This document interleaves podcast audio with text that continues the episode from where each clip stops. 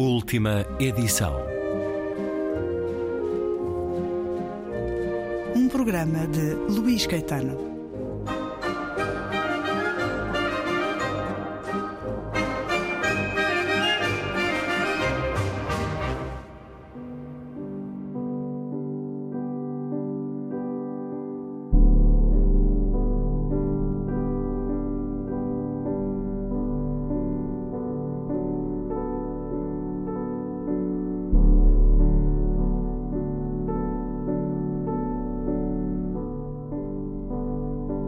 Três dias antes, Mário ainda ocupava o seu posto de segurança no Rex Museum, movendo-se em passos vagarosos pelas salas, ciente de que a imobilidade podia capturá-lo para o eterno jogar das obras-primas. Ele e o colega Sanji costumavam entreter o tempo com apostas. Quantos segundos iria um certo visitante permanecer em frente da ronda da noite e se bateria os recordes? Se recuariam os passos para apreciar o conjunto ou avançaria os olhos para um promenor e qual? Se repararia na mão que segura a espada mais à esquerda e no bico do sapato direito em ângulo obtuso com o esquerdo. Escolhiam os visitantes à vez, quase sempre raparigas, porque Sanji gostava de as imaginar nuas e Mário não se importava. Entendiam-se por sinais das sobrancelhas e códigos de dedos. Apostavam uma cerveja no fim do turno, de vez em quando uma pizza no Alebron. Apostavam bilhetes de futebol e rugby alternadamente. Faziam companhia um ao outro. Só não apostavam jantares caseiros, porque Sanji morava sozinho num estúdio de 30 metros quadrados e Mário não tinha autorização de Martin para levar amigos à casa que partilhavam junto ao canal. Quando lhe faltava Sanji, Mário fazia outros jogos. De costas para a ronda da noite. A vida vinha ter consigo. Fácil fantasiar que a pressa da multidão e os sorrisos prontos para compor no ecrã do telemóvel lhe eram dirigidos como se dissessem: Olá, que bom voltar a ver-te, ou Olá, vamos conhecer-nos melhor? Às vezes sonhava que o próprio Rembrandt, na ânsia de recuperar um momento na idade, um segundo de tempo imobilizado, se disfarçava por entre a multidão, anafado e pálido, recriminando-se pela pequena mancha que lhe escapara na mão do guarda à esquerda, praguejando contra os sorrisos que no ecrã do telemóvel invadiam a pintura, apagando-os com um pincel imaginário. Pensava no longo caminho do pintor até à obra. Mesmo que tivesse paciência para a fixação do traço, o pincel, um bisturi que cortasse um coração perdido, faltar-lhe-ia a fé na conclusão do trabalho, feita de gestos inseguros, certos apenas de que um dia a seguir ao outro seria aquele em que diria já não olho para trás. Cheguei. Outro caminho venha. Essa fé ou outra qualquer nunca sentiria. Invejava Martin enquanto o via concentrada a compor vidas no computador. Das personagens, Martin cuidava. Ouvia-as, falava com elas, levava-as para a cama onde Mário se sentia encolher esmagado por tantas vidas em constante nascimento. No percurso de volta à casa, Pedalar era um esforço que lhe sabia bem. Às vezes dava voltas ao quarteirão antes de prender a bicicleta e abrir a porta. Abandonar-se de vez ao acaso, ao conforto de um leve desespero, uma hipótese tentadora. Mas o sorriso de Martin, desligado do computador, as pálpebras doridas, nem que tivesse de esperar dias e noites por ele, valia o peso do ciúme e do ressentimento. Devia valer, concluía, quando as dúvidas o massacravam, cada vez mais pérfidas, valia.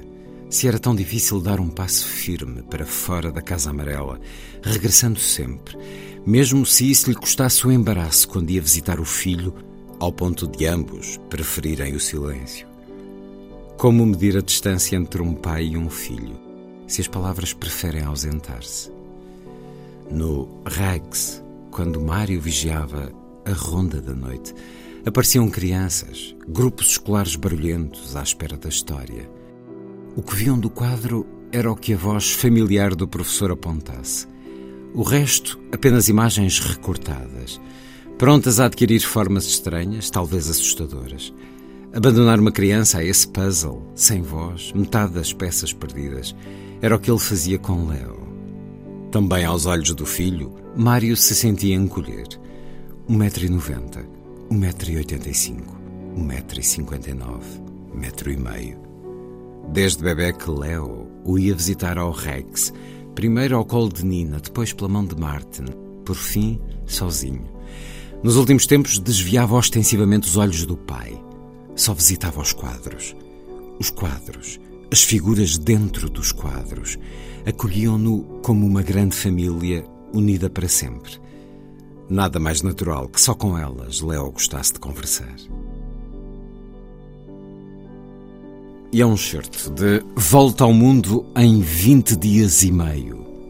Livro de Julieta Monginho, com a chancela Porto Editora.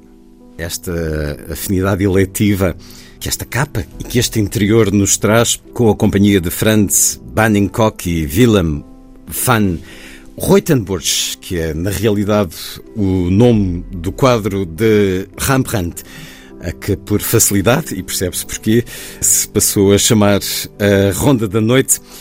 Este livro de Julieta Monginha, este novo romance, faz-nos caminhar por um século de ouro, o século XVII na Holanda, nos Países Baixos, quando o país era um dos mais importantes polos comerciais da Europa e ali se desenvolvia a educação do gosto e também uh, o sublinhado da posse da arte enquanto afirmação de prestígio e de poder. Os habitantes dos Países Baixos uh, professavam uma vida de trabalho, mas também de deleite com a pintura, uma devoção que assumia muitas vezes características desvairadas e omnipresentes na sua vida cotidiana. A arte era exercida e apreciada nas casas burguesas, mas também era frequente encontrá-la pendurada nas adegas, nas tabernas, nas feiras. Rembrandt e Vermeer eram os nomes grandes, mas à época abundavam talentos. Quase todas as cidades dos Países Baixos tinham centenas de ateliês de pintura. Os quadros tornavam-se moeda de troca, serviam para pagar contas no sapateiro e no alfaiate.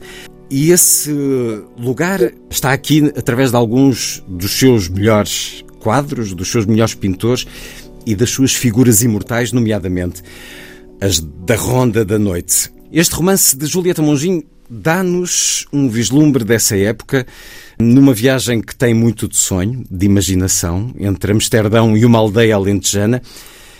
Mas esta é parte da arte, porque por entre esta viagem de descoberta corre um rio subterrâneo, um rio de angústia e lamento, de fragilidade, de maldade até. Não é à toa que um personagem escritor neste romance ganhou notoriedade com dois volumes a que Julieta Monginho deu o título de Diário da Maldade. É um romance de vidas estilhaçadas, varridas num dilúvio, e não posso desenvolver muito mais este aspecto para não tirar a surpresa.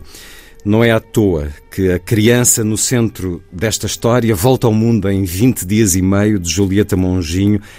Tem por melhor amigo um cão, Puck, até aqui nada de anormal, mas este cão é um cão que está num quadro, o quadro Retrato de uma Jovem, da pintora Therese Schwartz, que está no Rex Museum.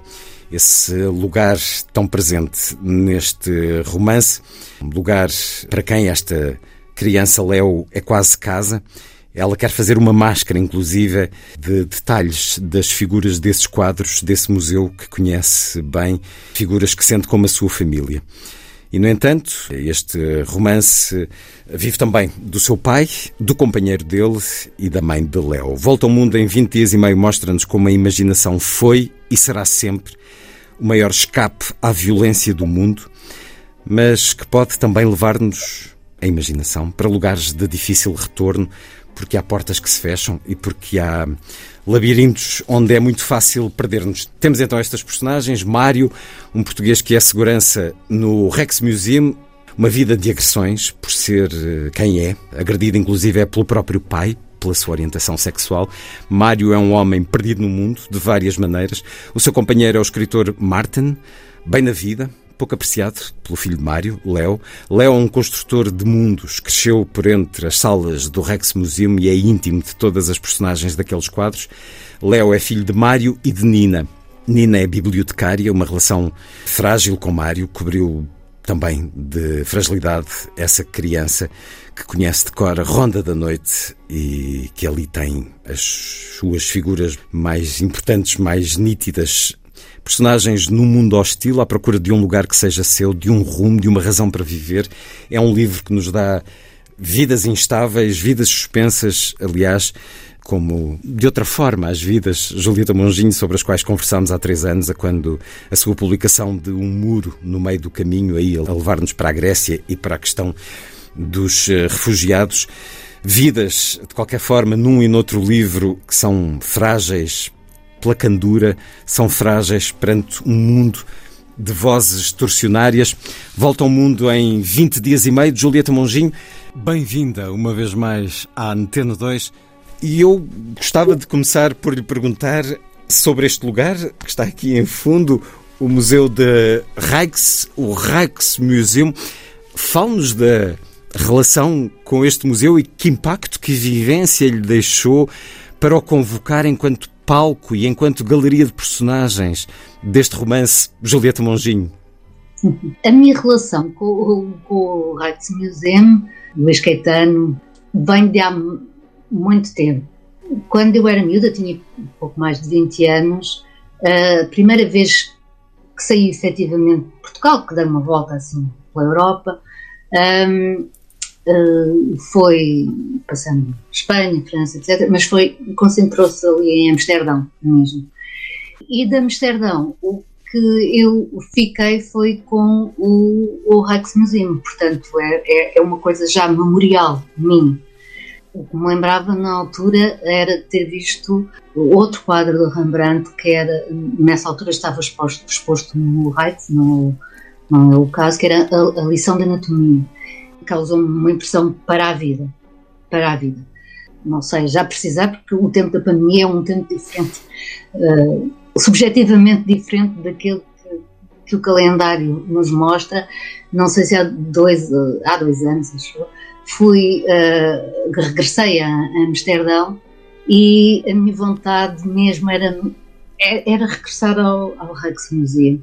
Uh, aí sim, já com outra perspectiva, já com mais estudo de, das obras, já sabia mais ou menos a coleção, porque já conseguia prever o que lá estava. E aquele lugar é tão íntimo para mim, tão, uh, tão aquilo que disse, tão, tão anti-violência, tão acolhedor do ponto de vista do, de, daquilo que deve ser um, uma construção anti. Uh, uh, violência, que, que, é a violência de, dos dias e mesmo o cansaço, que foi ali que eu encontrei o Léo, ou seja, eu já andava com o Léo na minha cabeça há muito tempo.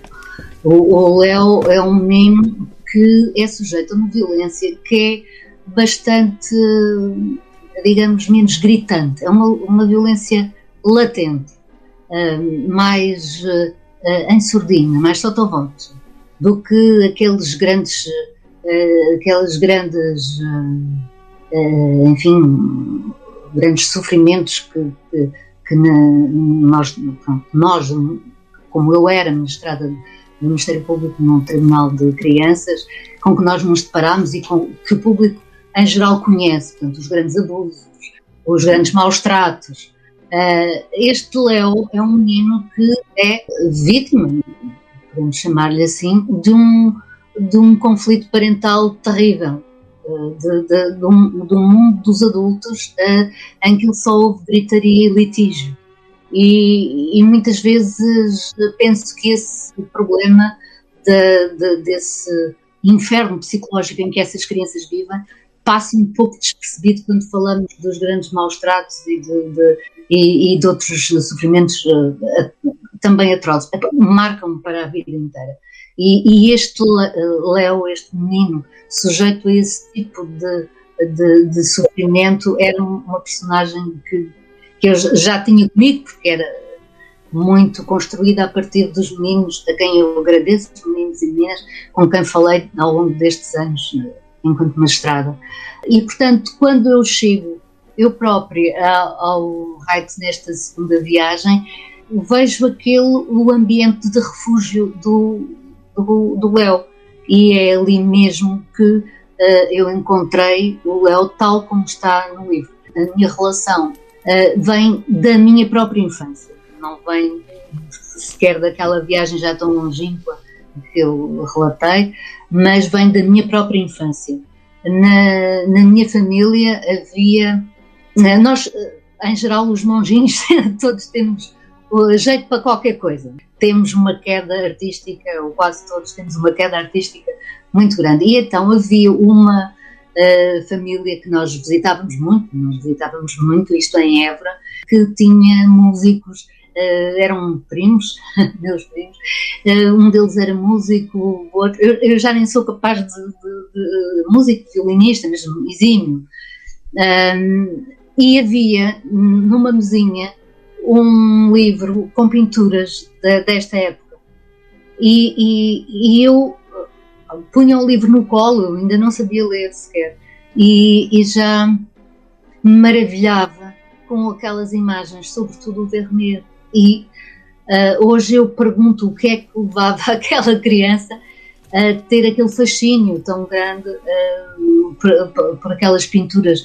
Não sei dizer, hoje racionalizando sou capaz de dizer, bom, aquilo era é a luz, ou, ou aquilo é um, uh, num, num, momento em que ainda havia muito a ideia do, do, retrato, do estaticismo, do, da pintura como retrato, é o movimento, é, é, o acontecer.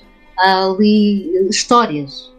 Eu acho que, que talvez seja essa a noção, de, a, a, história a, a, ser contada naqueles quadros do, do Vermeer. São momentos que ele cristaliza, mas são momentos em movimento. E não sei se seria isso, mas é um fascínio completo e que me recordo muito bem. Há esta frase de Mário enquanto segurança no Rex Museum, movendo-se em passos vagarosos pelas salas, ciente de que a imobilidade podia capturá-lo para o eterno jogar das obras-primas. O eterno jogar que pode ser também capturá-lo para dentro desses quadros. É essa a impressão que tem com a arte, nomeadamente no Rex Museum, nomeadamente com alguns quadros, porventura a lição de anatomia de Rembrandt, mas há muitos outros aqui, quadros que ao longo da leitura somos convidados a procurar, ou, ou num livro, ou pela internet. Naturalmente que a Ronda da Noite, mas também quadros da Ian a Família Alegre ou a Lição de Dança, Vermeer, a Leiteira ou a Mulher de Azul a ler uma carta e um quadro que é comovente por causa também do seu livro, passou a ganhar outra conotação comovente para mim, este retrato de rapariga com o seu cão Puck, de Therese Schwartz, por causa da relação que se cria com Léo. Para além da lição de anatomia, partilhe um pouco connosco essa sua quase que tendência para ser puxada para dentro de um quadro de algum destes do Rex Museum ou de outros, Julieta Monginho, que outras pinturas a atraem de tal forma? Lembro-me de uma frase de Hegel, que escreveu que a modernidade é uma época em que ninguém cai de joelhos diante de uma pintura. Na nossa modernidade, será que estamos a perder essa capacidade de maravilhamento? A minha relação com, com a pintura é pensar, aquilo é o contrário da self, que, que é a imagem digamos, mais uh, vulgarizada dos nossos tempos, uma imagem quase icónica é? de, de, dos tempos. Uh, felizmente, os, os, nossos tempos não são só isso, não, não estou aqui a execrar. E se bem que se diga que Rembrandt foi muito precursor da selfie com as dezenas de autorretratos que fez. Mas lá está. A eternidade. Não tinha o propósito, não tinha nada o propósito de mostrar um glamour. Pelo contrário, ele foi-se retratando ao envelhecer e não, não se poupou a nada. Não, não se pôs em cenários idílicos. Não, ele, ele, tem autorretratos desde jovem, jovem até, até aos velhos. Até ao final, e isso é uma forma, penso eu, de questionamento de si mesmo. Uh, é, é, lá está mais uma vez, é o contrário da self. Já se deslumbrou perante uma pintura a ponto de se comover, Julieta Monginho? Tanta vez. Sou muito me virem as lágrimas aos olhos e ficar aqui um nó na garganta. Uh, Lembro-me do, do enterro do Condor Gás uh, em Toledo, que é El Greco. Foi assim. Eu estava a viajar para Toledo para vermos, eu e o meu marido da altura, sobretudo para vermos esse quadro. Era na Páscoa e, e nós ficámos uh, sem dinheiro porque não levávamos dinheiro, né? Isso foi há séculos, não é? E não sabíamos que na Quinta-feira Santa estavam os bancos fechados na, em Espanha. Então uh, não conseguimos, não tínhamos dinheiro para alojamento, tínhamos dinheiro para comprar qualquer coisa para comer e tínhamos dinheiro para só uma entrada. E, e eu fui ver, fui ver, e ele ficou muito encostado. Mas há pouco estava a falar de de, de biografias de, de pintores. E, e, esse também foi, o, foi um caminho que, eu, que eu segui bastante quando era miúda. Eu li não sei quantas vezes biografias de, de, pintores. E houve uma então particularmente. Eu não sei quantas vezes ali, não faço ideia, que é, que é do Goya. Uh, mais um pintor que, que. Olha, não sei dizer, realmente a minha vassola, todos os quadros dele, e, enfim, não sei. Só, só por ele vale a pena uma visita ao Prado, mas ele também está no Rex Museum, curiosamente. Julieta Monginho, autora de Volta ao Mundo em 20 dias e meio, mais recente romance, a chancela Porta Editora. Vamos continuar a falar a propósito deste seu novo livro no próximo programa, da última edição.